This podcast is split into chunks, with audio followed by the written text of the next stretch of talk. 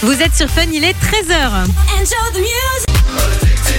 Et la suite de votre playlist sur Fun Radio, ça va se passer avec Troy Sivan qui va débarquer. Il y aura aussi Purple Disco Machine après les infos.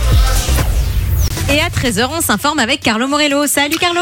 Hello Mano, ça Simon, ça doit toujours me parler. Il y a une heure, mais comme c'est la meilleure nouvelle en provenance du Proche-Orient, depuis ce tragique 7 octobre, bah, c'est avec plaisir que je la répète ici, hein, les habitants de la bande de Gaza vont pouvoir souffler après six semaines infernales, avec une trêve euh, de 4 jours, et un certain nombre de familles vont même pouvoir retrouver le sourire, hein, puisque 50 otages du Hamas vont être libérés en échange de prisonniers palestiniens. Le président américain Joe Biden se dit, je le cite, extraordinairement satisfait de la prochaine libération de ces otages.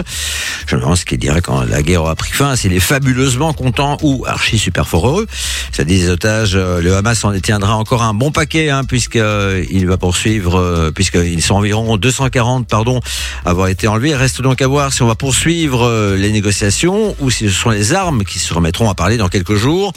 Après tout, Israël a quand même promis d'éradiquer le Hamas, mais les frappes de Tsahal font beaucoup de victimes collatérales, hein, comme on dit, à savoir des milliers de civils, dont de trop nombreux enfants, des travailleurs humanitaires aussi. Hein, L'ONU a perdu plusieurs dizaines de membres de son personnel, et puis également des journalistes. euh, Il sera ainsi 53 journalistes comme employés de médias à avoir été tués depuis le début de la guerre. Si l'Ukraine parvient à vaincre la Russie, ben on peut supposer que le président Biden sera colossalement enchanté.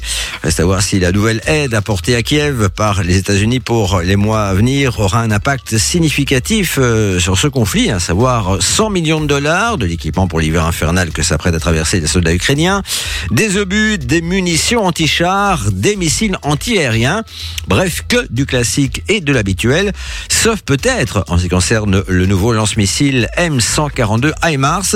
Les Ukrainiens en ont déjà un certain nombre euh, à leur disposition et ces engins capables de lancer des missiles dans la profondeur et qui donnent le temps aux militaires de dégager vite fait avant qu'un tir ennemi n'ait la possibilité de les viser en retour. Mais le modèle unique que l'Ukraine va recevoir permettra de balancer des missiles planants, c'est-à-dire capables de déployer des ailettes pour prolonger longtemps leur temps de vol avant de s'abattre euh, sur la cible ennemie. C'est fou hein, l'imagination que l'homme peut déployer lorsqu'il s'agit de détruire son prochain. Et puis lorsqu'il s'agit de détruire l'environnement aussi, hein, notez bien, à propos du changement climatique, ah ouais, c'est là que je voulais en venir, un thermomètre de 11 mètres de haut a été installé place de Brouckère à Bruxelles, sur la façade du bâtiment continental. Une action symbolique menée par la coalition climat et qui vise à rappeler l'urgence d'agir face à la catastrophe qui, j'allais dire qui nous pend au nez, mais en fait elle a déjà bien commencé. Hein. Il va juste falloir faire en sorte qu'elle ne prenne pas des proportions apocalyptiques. Pour la coalition climat, chaque dixième de degré compte et avec cette notion, elle cherche à encourager les jeunes générations à prendre conscience de notre capacité, je cite, à éviter les pires scénarios. Nous proposons des solutions concrètes pour lutter efficacement contre la crise climatique, explique Nicolas Venuffel, le président de cette coalition climat, qui demande aux responsables belges et européens d'oser regarder la réalité en face et d'agir en conséquence pour nous conduire à un monde plus sûr où le bien-être, la coopération et la durabilité sont au cœur des préoccupations. Fin de citation. C'est quand même admirable, hein, la foi qui anime ces gens, alors que jusqu'à présent, ils ont toujours prêché dans le désert, et bientôt ce sera au sens propre, hein, vu ce à quoi la planète risque de ressembler. Notez qu'à ce moment-là, il ne servira plus à rien de prêcher. Enfin, en football, c'est le 2 décembre qu'aura lieu le tirage au sort de l'Euro 2024. Donc, c'est ce jour-là que les Diables Rouges connaîtront le nom de leurs trois adversaires en phase de poule. Les Diables qui seront tête de série, c'est très bien, mais ça ne veut pas dire pour autant qu'ils affronteront des équipes moins huppées. Il faut quand même savoir que les Pays-Bas, par exemple, anciens vainqueurs de l'épreuve, seront dans le pot numéro 3 et l'Italie, tenante du titre, dans le pot 4. Eh ben sa campagne de qualif a été poussive, ceci expliquant cela. Troy Sivan va débarquer dans un instant sur Fun Radio. Juste avant, Carlo, comment ça se passe du côté de la météo pour cet après-midi Bah, plutôt pas mal, hein. j'ai envie de parler d'une très belle journée hivernale, en ce sens que le soleil euh, est bien présent, mais il fait froid, hein, entre 5 et 8 degrés à peine. Prochain rendez-vous info à 14h, je vous laisse avec Simon et Mano. Salut Vous êtes sur Fun, il est 14h. Dans la suite de votre playlist, c'est Alex Germis qui va débarquer sur Fun. Il y aura aussi Chris Brown et Taiga. Ce sera juste après les infos de 14h. Et les infos, c'est avec Carlo Morello. Salut Carlo. Hello Simon, salut Mano, salut à tous. La Corée du Sud a partiellement suspendu aujourd'hui un accord militaire avec euh, sa turbulente voisine du Nord, vu que celle-ci a annoncé avoir mis en orbite un satellite espion, ce qui n'est pas très sympa, et surtout ce qui est en violation des résolutions de l'ONU, mais visiblement ça ne dérange pas plus que ça le régime de Pyongyang, qui prévoit de lancer incessamment sous peu d'autres satellites afin de renforcer, là je cite l'agence nord-coréenne, de renforcer sa capacité de surveillance de la Corée du Sud, estimant que le pays avait tout à fait le droit de renforcer ses capacités d'autodéfense alors que la Corée du Sud et les États-Unis n'arrêtent pas de menacer le régime communiste. Faut quand même espérer qu'un jour les Coréens reformeront une grande famille, hein, euh, comme avant 1945. Et à ce sujet, si vous aimez les séries sud-coréennes fort à la mode, il y en a une très sympa sur Netflix, Crash Landing on You. C'est son titre, évoque l'histoire d'amour entre un soldat nord-coréen et une riche héritière sud-coréenne ayant atterri par accident du mauvais côté de la frontière avec un deltaplane. Mano, je te la conseille cette série.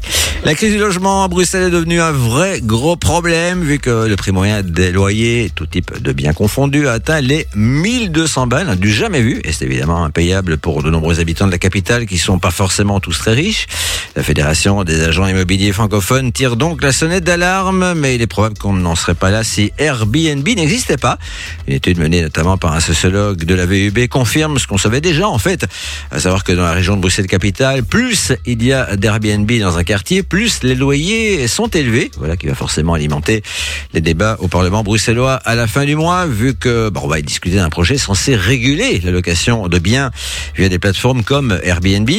À New York, par exemple, on constate également hein, une crise du logement. Mais les propriétaires qui louent leurs biens via une telle plateforme sont obligés d'être présents pendant le séjour de leurs hôtes, ce qui ôte l'envie de louer un appart. Des séjours qui peuvent coûter cher aussi, alors qu'on aurait préféré ne pas avoir à les effectuer. Ce seront ceux qu'on fait à l'hôpital. Et ce qui peut coûter cher également, ce sont les transferts d'un hosto vers un autre, hein, mieux équipé pour traiter les problèmes d'un patient. Le montant d'un tel transfert peut s'avérer élevé et imprévisible, mais très bientôt, on pourra parler de ça au passé, puisque dès le 1er janvier prochain, les gens ne devront plus payer de frais supplémentaires lorsqu'ils changeront d'hôpital pendant plus de 24 heures pour une intervention. Frank Vandenbroek, le ministre de la Santé, explique que toute personne admise dans un hôpital mérite les meilleurs soins et ne doit pas être pénalisée parce que ses soins sont meilleurs dans un autre établissement que celui où on a hospitalisé la personne dans un premier temps. On parle à nouveau pas mal de Balance ton bar, cette page Instagram où les victimes de violences sexuelles peuvent témoigner de ce qu'elles ont vécu dans certains établissements où on ne verse pas toujours dans les verres uniquement euh, ce qui a été euh, commandé. Hein. Un Balance ton bar qui fait suite au fameux hashtag Balance ton porc, même que le dernier port en date, ou en tout cas si on en croit la députée française Sandrine Josso, c'est le sénateur centriste Joël Guerriot, accusé d'avoir drogué cette dame dans le but de la violer. L'homme a été mis en examen et présomption d'innocence ou pas a été immédiatement suspendu de son parti et invité à se mettre en retrait par le président du Sénat. Enfin en football, le choc entre le Brésil et l'Argentine en qualif pour la Coupe du Monde 2026. Ce choc a été très rugueux. D'abord entre les supporters des deux camps. Déjà, on a effectivement eu droit à quelques affrontements dans les tribunes, réprimés par une intervention musclée des forces de l'ordre. Et pour ce qui est de l'affrontement sur le terrain, ben, il a permis à l'Argentine, championne du monde en titre, de s'imposer 0-1 dans la mythique, euh, le mythique stade du Maracanã. Un match historique, hein, puisque c'est la première fois que le Brésil s'incline à domicile lors d'un match de qualification pour le mondial.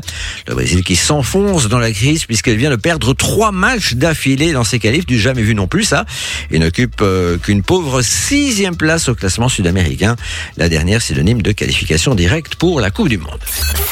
Dans les prochaines minutes, on va écouter Alex Germis, je vous l'ai promis, mais juste avant ça, on va faire un tour du côté de la météo, Carlo. Avec euh, la journée la plus ensoleillée de la semaine et la plus froide aussi, entre 5 et 8 degrés. Voilà, tous une excellente après-midi, je vous retrouve à 17h et vous laisse avec Simon et Mano. Salut.